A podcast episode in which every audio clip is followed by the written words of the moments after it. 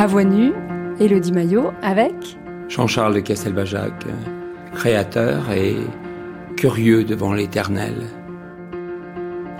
Premier épisode, Ligne et histoire. Alors on va visiter toutes vos curiosités, Jean-Charles de Castelbajac, aujourd'hui dans cette émission.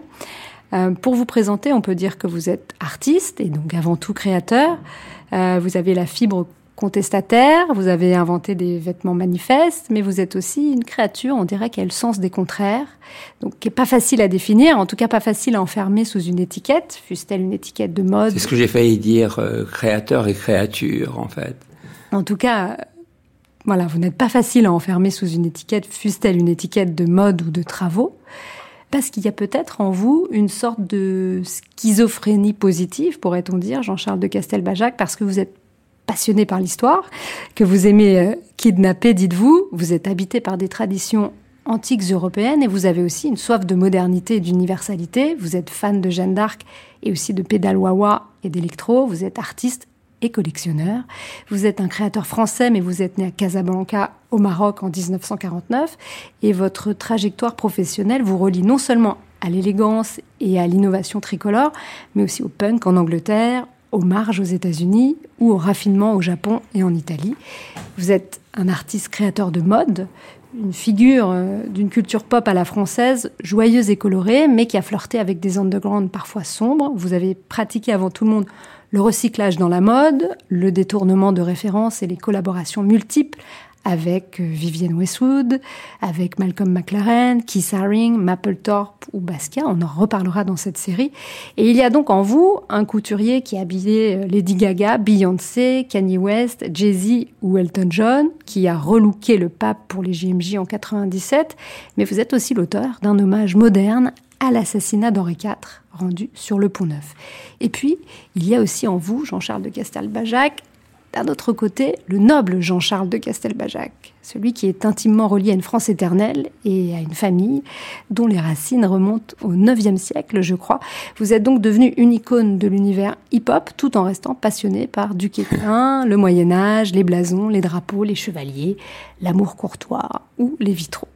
Et aujourd'hui, euh, Jean-Charles de Castelbajac, vous avez su réconcilier les références historiques des grands seigneurs avec les marges d'un monde contemporain que vous chevauchez, pourrait-on dire, comme un preux chevalier à coup de révolution chromatique, souvent prophétique d'ailleurs, de Beaubourg au vestiaire de Benetton, en passant par le musée des Arts Déco ou Instagram aujourd'hui. Alors aujourd'hui, nous sommes au présent, chez vous, ensemble, euh, pour cette série de cinq entretiens où nous parlerons du passé, du futur, bien sûr, mais aussi de lignes, de couleurs, d'audace, d'élégance, de lumière, peut-être aussi d'invisible et d'imprévu, on verra bien. Parce que, comme disait René Char, vous aimez beaucoup la poésie René Char, je crois, les mots qui vont surgir savent de nous des choses que nous ignorons d'eux. Alors, vous êtes prêts? Est-ce que, est que vous vous laissez aussi surprendre par les mots? Est-ce qu'il va y avoir une part de créativité qui nous échappe, comme dans tout ce que vous faites? Ou est-ce que, euh, dans vos discours, dans votre langage, vous savez peut-être plus à l'avance les mots qui vont sortir Non, euh, très honnêtement, les, mots sont devenus mais euh, comme des perles de rosée en moi. C'est-à-dire que je ne peux pas prévoir les, mots que je vais dire. Ils m'accompagnent, ils anticipent, et je crois que c'est un peu la force du discours. Euh, lorsque j'étais euh, enfant euh, et ensuite adolescent, assez timide, j'étais très admiratif de ceux qui prenaient la parole. Et je pense que la parole se forge comme un style en fait. Hein. Tout est tout est très intimement lié. Chez moi, toutes les formes d'expression qui m'habitent sont comme des joies multiples. Hein. Que ce soit le Jean-Charles créateur de mode, l'artiste, le street artiste, l'enseignant, le, passeur, j'allais dire, hein, parce que j'ai beaucoup aimé euh, et j'aime beaucoup ça. Euh, que ça soit le, passionné de collaboration avec d'autres artistes. Euh, c'est en fait c'est la même chose. Hein. C'est comme si j'étais une forme de de pieuvre ou de euh, octopus, hein, c'est-à-dire que chacun de mes cerveaux euh, converge et forme l'édifice qui est l'histoire de ma vie. Hein, participe en tout cas à l'architecture. Euh, en, vous écoutant, il y a un mot qui est revenu toujours comme une sorte de conte que vous n'avez pas prononcé, euh, et je vous en remercie, qui est une sorte de condamnation que d'autres artistes ont eu aussi, euh, Jean Cocteau notamment, c'est touche à tout. Hein. Et souvent, dans, par la fait que j'étais passionné au début, comme je vous le disais, habité par ma curiosité, par euh, le savoir-faire, par euh, l'expérience, par le mode de vie, par un couple que je voyais dans la rue, très âgé, qui se tenait la main, et je me soudain, c'était le départ de me dire mais quelle a été leur vie, euh, euh, par tous les accidents poétiques que la vie faisait converger vers moi. Hein. Et, j'ai toujours aimé la réponse euh, de Cocteau qui disait parce que tout me touche. Hein. Et c'est vrai que tout me touche. Je ne suis pas une éponge, euh, je suis un aimant au sens propre et au sens figuré. Euh, les particules convergent vers moi, les êtres convergent vers moi, et je suis habité d'une part de cette euh, curiosité, je suis habité aussi par un esprit de fan. Je suis un admirateur. Tant que je serai fan, tant que je trouverai des êtres à admirer, je serai vivant. Alors Jean-Charles de Castelbajac, vous dites que vous êtes fan. Vous nous recevez ici dans votre maison, chez vous, et euh, nous sommes entourés de beaucoup, beaucoup d'œuvres, les vôtres. Oui. Et puis celles d'autres. Oui. En tout cas, il y a, y a des ombres de personnages. Est-ce que vous voudriez nous décrire peut-être quelques objets ou quelques œuvres d'art qui nous entourent, ben, en tout cas dans cette pièce? J'ai toujours collectionné. Mais dès que j'étais petit garçon, je collectionnais des pierres de silex, je collectionnais des, morceaux de bois, euh, des boîtes de tout ordre euh, que je transformais. Ensuite, euh, lorsque j'étais adolescent à Limoges, je collectionnais les 33 tours. Les images qu'il y avait sur ces 33 tours m'ont parlé d'art contemporain avant, avant tous les musées du monde. Et, et, et lorsque j'ai commencé à, à à gagner un peu d'argent, j'ai collectionné des œuvres d'art. Ensuite, euh, toute ma vie, j'ai échangé avec d'autres artistes. Euh, c'est comme ça que j'ai connu Kissaring en échangeant euh, une veste en ours en peluche qu'il voulait offrir à Madonna et, et, et en échange il m'a donné deux jarres. Il est venu peindre deux jarres dans ma maison. Ici, dans cette maison, il y a un côté cabinet de curiosité euh, toutes mes demeures ont toujours été des cabinets de curiosité. Euh, je pense que celle-ci est particulière parce que progressivement, euh, c'est mes œuvres qui envahissent l'espace. Dans le passé, j'étais toujours entouré d'œuvres d'artistes que j'aimais, de Jean-Michel Basquiat, de, de Georges Condo, Francesco Clemente, de tant d'autres, de Jean-Charles Blais ou de photographes que, que, qui avaient euh, euh, interpellé mon, mon regard, hein, de, de Diane Arbus, euh, de euh, Auguste Sanders, voilà. Mais je n'affichais pas trop, je ne mettais pas mon travail artistique sur les murs. Depuis cinq ans, six ans, euh, il y a un processus de, de chambardement qui se passe, où, où, où j'affirme euh, mon travail d'artiste. Euh, voilà. Alors aujourd'hui, autour de nous, je peux vous décrire la pièce où on est. Il y a par exemple des traces du passé, puisqu'il y a une campagne euh, euh, que j'ai faite dans les années 80 avec Olivero Toscani. Et à l'époque, je ne voulais déjà pas avoir de mannequin, donc j'appelais mes copains, mes amis à poser dans mes pulls.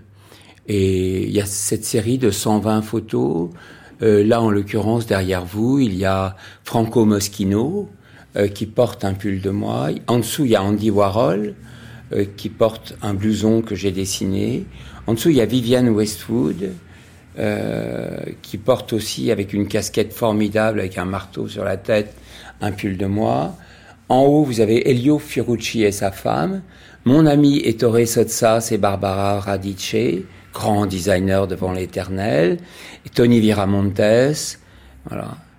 Après, là, ici, il y a il y, a un mur avec des photos en couleur et puis d'autres murs avec des photos en noir et blanc. C'est ça, avec des photographies que j'ai collectionnées dans les années 70. J'ai eu la chance de trouver des photos d'August Sanders, qui a photographié l'Allemagne avant la montée du nazisme. Et, là, il y a une succession d'artistes, dont Autodix et sa femme. En dessous, il y a une photo de robe pop que j'ai dessinée avec des cartoons euh, en couleur, mais là qui est en noir et blanc, par Bettina Reims, euh, qui est une photographe que j'ai contactée après avoir vu des photos euh, un jour rue Mazarine d'animaux empaillés qu'elle faisait. Elle ne photographiait pas la mode et je lui ai dit, je voudrais que tu photographies ma mode sur des êtres comme s'ils étaient empaillés. Et en dessous, c'est moi, après un accident de moto très grave, euh, avec deux bras dans le plâtre, et on voit les dessins de Robert Malaval sur le plâtre, puisque Robert m'a vendu comme œuvre. Euh, et on voit Robert à côté. Euh, j'ai les cheveux très longs, je suis très sombre. Euh, c'est dans un café parisien, cigarette. C'est à la coupole. C'est à la coupole. Dans, dans l'autre pièce, on discerne un collage et un grand tableau fait en prison par un assistant de Jean-Michel Basquiat qui s'appelait Alfredo Ramirez, qui faisait des copies et qui a été arrêté après la mort de Jean-Michel et qui a peint en prison avec euh, du café, en collant des mangas ensemble. Et il a peint ce portrait du directeur de la prison, puisque dans cette prison de l'État de New York, on ne pouvait pas avoir de matière pour peindre si on était condamné pour copie. Donc il est resté quatre ans, il a fait de nombreux tableaux euh, dans l'enceinte de la prison. C'est un garçon très talentueux. Est-ce que dans votre salon, Jean-Charles de Castelbajac, il y a des traces de votre famille, de votre lignée familiale? Euh, Il y a pratiquement, euh, il y a un portrait de mes parents. Il y a, il y a très peu à Paris de traces de, de si ce n'est dans mon cœur. Hmm. Voilà. Je dirais que c'est le Sud-Ouest, c'est, c'est, c'est dans, dans, dans, ma maison de famille qu'il y a une sorte de, j'allais dire de tabernacle, non, mais de, de en fait, de, de cristallisation de, tout, de tous les souvenirs. Est-ce que vous pourriez nous décrire un petit peu votre... C'est d'ailleurs intéressant, votre question, parce que c'est vrai qu'il y a toujours eu cette dualité en moi d'une passion pour le passé, hein, mais pour un passé euh, onirique, épique presque, hein, et presque... Euh, réinventer, réinventer, parce que tout passait dans ma tête par l'image. Hein. Alors, ma lignée familiale, euh, c'est aussi ce qui a bercé mon, mon, enfance, c'est-à-dire que euh, euh, bah, je suis né dans, dans une famille qui a une longue histoire. Longue... Laquelle? Pardon? Laquelle? Elle remonte très loin. Laquelle? Les, les, premières présences de ma famille, le premier le premier Castelbajac qui signe, c'est en 1050 à Saint-Pé en Bigorre. Il s'appelle Jeannotto de Castelbajac. Et dans la mémoire immémorielle, on, descend d'un roi de Navarre qui s'appelait Neco Arista, autour de 829. Mais euh, ce qui est fascinant dans l'histoire de ma famille, c'est qu'en fait, euh, euh, elle est restée une famille attachée à des valeurs qui n'était pas lié à la cour ou qui n'était pas lié à, à quelque chose de des honneurs, je dirais. Il y a une forme d'humilité dans l'histoire de ma famille. Vous voulez dire malgré la particule Oui, malgré la particule. Vous savez, la, particule, c'est un lieu de provenance. Ça signifie, on vient d'un petit village qui s'appelle Castelbajac, dans les Hautes-Pyrénées.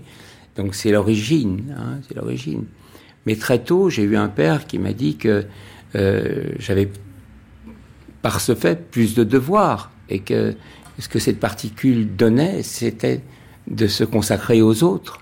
Donc, euh, ce qui m'a fasciné dans l'histoire de ma famille quand j'étais adolescent, c'était certains caractères. Hein. C'était euh, certains de mes ancêtres. Euh, mon ancêtre Armand, qui était général d'Empire, qui a fait la, retraite de Russie, qui ensuite est, est devenu premier ministre plénipotentiaire euh, auprès du tsar à Saint-Pétersbourg. Euh, le destin de ma cousine, qui est Claire de Castelbajac, qui a eu cette vie courte, euh, complètement euh, euh, habitée de, lumière, mais aussi de, souffrance. Alors, je me sens particulièrement proche d'elle, même si je ne l'ai jamais rencontrée. Parce que moi, je suis né à Casablanca et elle est née à Rabat. Donc, on est tous les deux nés au Maroc. Mais ma vie m'a emmené très tôt à Paris. Elle, a fait restaurer des fresques à Assise. Et puis, elle est partie très tôt. Donc, euh, voilà, je me sens très attaché aussi à,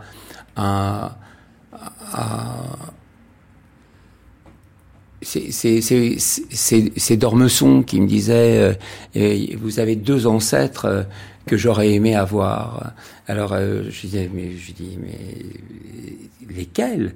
Il me dit euh, d'abord Louis de Castelbajac euh, qui était un mousquetaire gris qui est cité je crois trois ou quatre fois dans les mémoires de Casanova parce qu'ils se sont battus en duel très souvent pour des histoires de dames.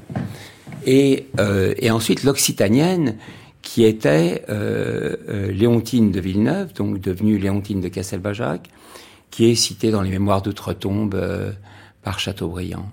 Donc les ancêtres, oui, mais les ancêtres, je pense que si j'étais né dans une famille de mineurs dans l'est de la France, je pense que j'aurais été aussi fasciné par mes ancêtres. Si j'étais né dans une famille d'ouvriers, de la même manière. Et les ancêtres, je crois qu'on a un lien euh, euh, en nous. En fait, ils vivent en nous. C'est pas quelque chose d'inquiétant du tout. Nous sommes ce maillon. Hein. Donc, euh, euh, moi, il y avait quand même cette idée de, de dépassement qui m'était suggérée. Et aussi cette idée d'humilité. Cette idée que j'avais envie de faire beaucoup de bruit, et, et que je venais d'une famille silencieuse. Hein. Silencieuse? Bah, Silencieuse, c'est-à-dire euh, qui est assez humble et qui, qui, qui, qui n'est pas dans des métiers artistiques, dirais-je. Hein. Dans ma famille, on était plutôt militaires, euh, diplomates, prêtres. Euh, voilà. Mmh. Et très tôt, euh, je dirais surtout à partir de mes 17 ans, quand je dis que j'ai eu envie de faire beaucoup de bruit, j'avais envie de dire, voilà, j'ai envie de créer, j'ai envie de... Euh, j'avais beaucoup d'idées en moi. Je ne savais pas ce que j'allais faire. Mais il y avait... J'avais pas encore compris que c'était lié à une forme de, de révolte intérieure aussi. D'avoir été 11 ans en pension, d'avoir... Euh, d'avoir été loin de ce que j'aime de mes parents.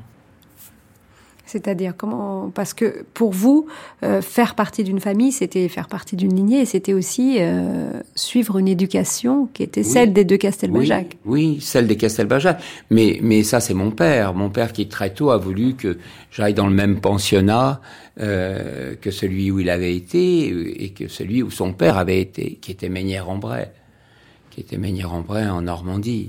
Donc je suis rentré en pension à l'âge de 6 ans qu'est-ce que ça représentait pour vous et votre famille, le, la famille? Est-ce qu'on est peut dire que c'était l'apprentissage, la protection, le refuge, l'honneur, la discipline et surtout vous savez l'éducation? euh, euh, euh, Lorsque je nais à Casablanca, mon père est dans une période de sa vie compliquée. Euh, mon père était un brillant pianiste, mon père était ingénieur textile et euh, ma famille avait perdu les usines textiles. Hein. Donc euh, j'ai un père qui a un métier, mais qui n'a plus d'outils. Et qui est atypique dans la famille. Et qui, oui, en, en, l'occurrence, donc qui vient au, au, au, Maroc pour donner des conseils de textile, de tissage et tout. Donc j'ai un père qui est aussi assez original, assez décalé, qui a aussi euh, beaucoup d'excentricité en lui. Mais ce n'est pas une période de sa vie où il est, euh, euh, comment dirais-je, dans un moment de, grande quiétude. Hein. Donc j'ai toujours eu de mon père des histoires sur ma famille que je liais au passé. Hein. Mais c'est-à-dire, j'avais toujours devant moi deux figures. J'avais ma mère, qui parlait tout le temps du futur, de la conquête, du rôle des femmes, de détermination, hein, et j'avais un père mélancolique. J'avais un père assez sombre, assez, oui, que je lis au passé. Et ce qu'il me racontait de sa jeunesse, c'était des splendeurs. C'était une vie qui n'existait plus. Donc c'était une vie euh, euh, qui s'était étiolée en quelque sorte, hein, dans la naissance même de l'époque euh, contemporaine.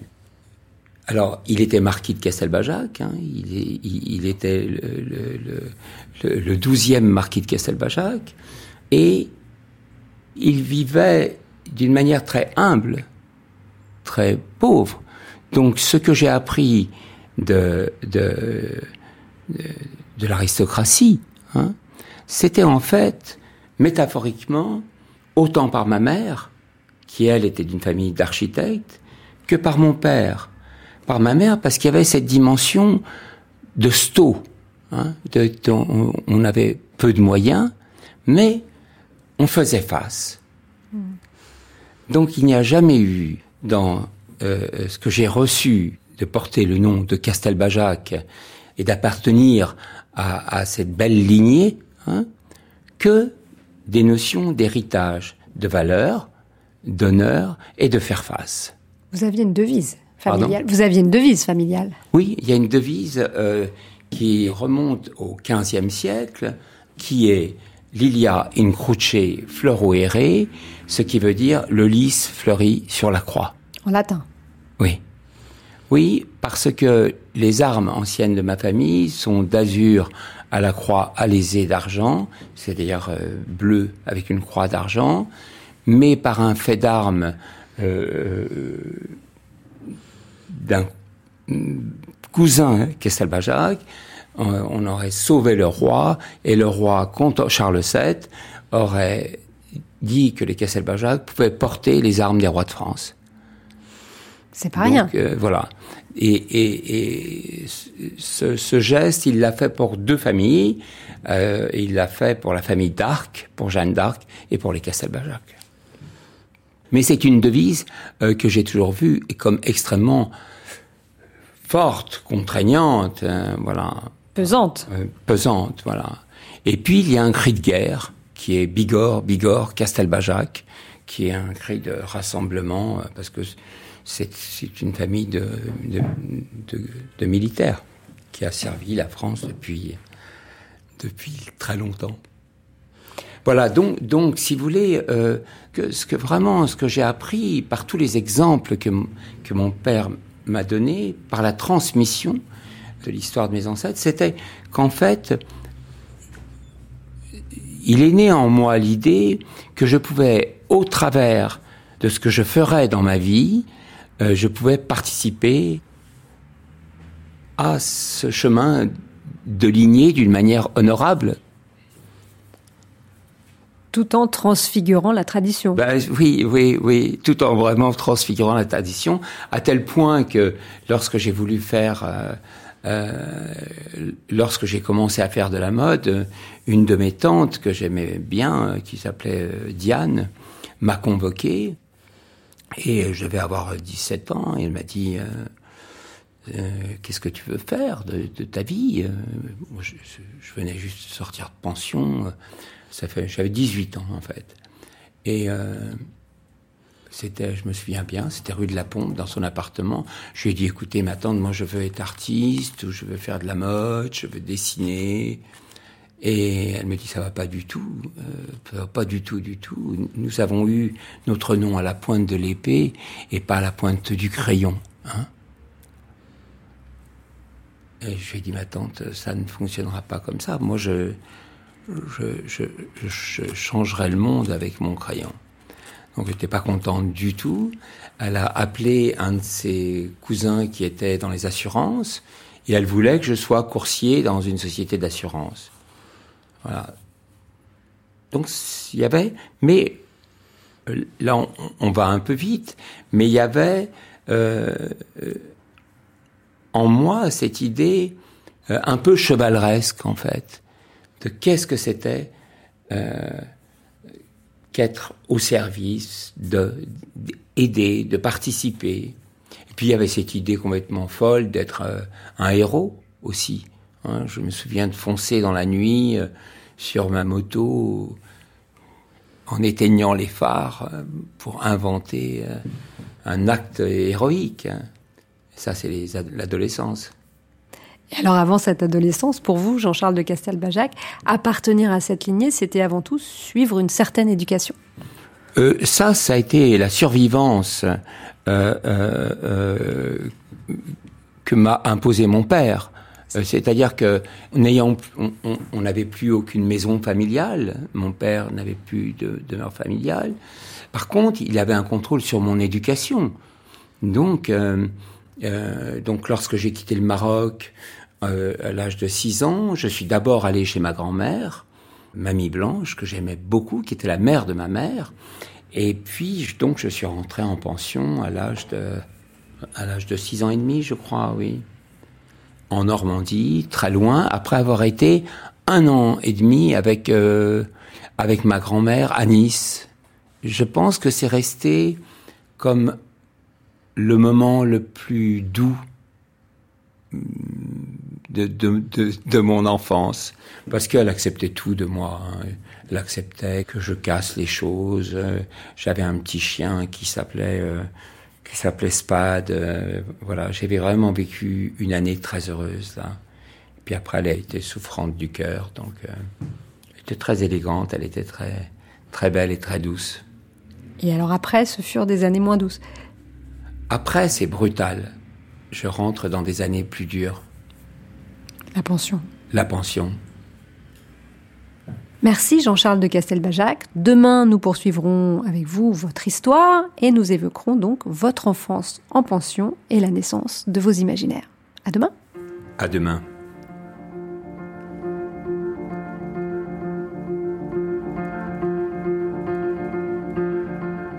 C'était À voix nue avec Jean-Charles de Castelbajac, réalisation Marie Placé, prise de son Fabien Gosset, chargé de programme Daphné Abgral, une série d'Élodie Maillot disponible sur franceculture.fr et sur l'application Radio France.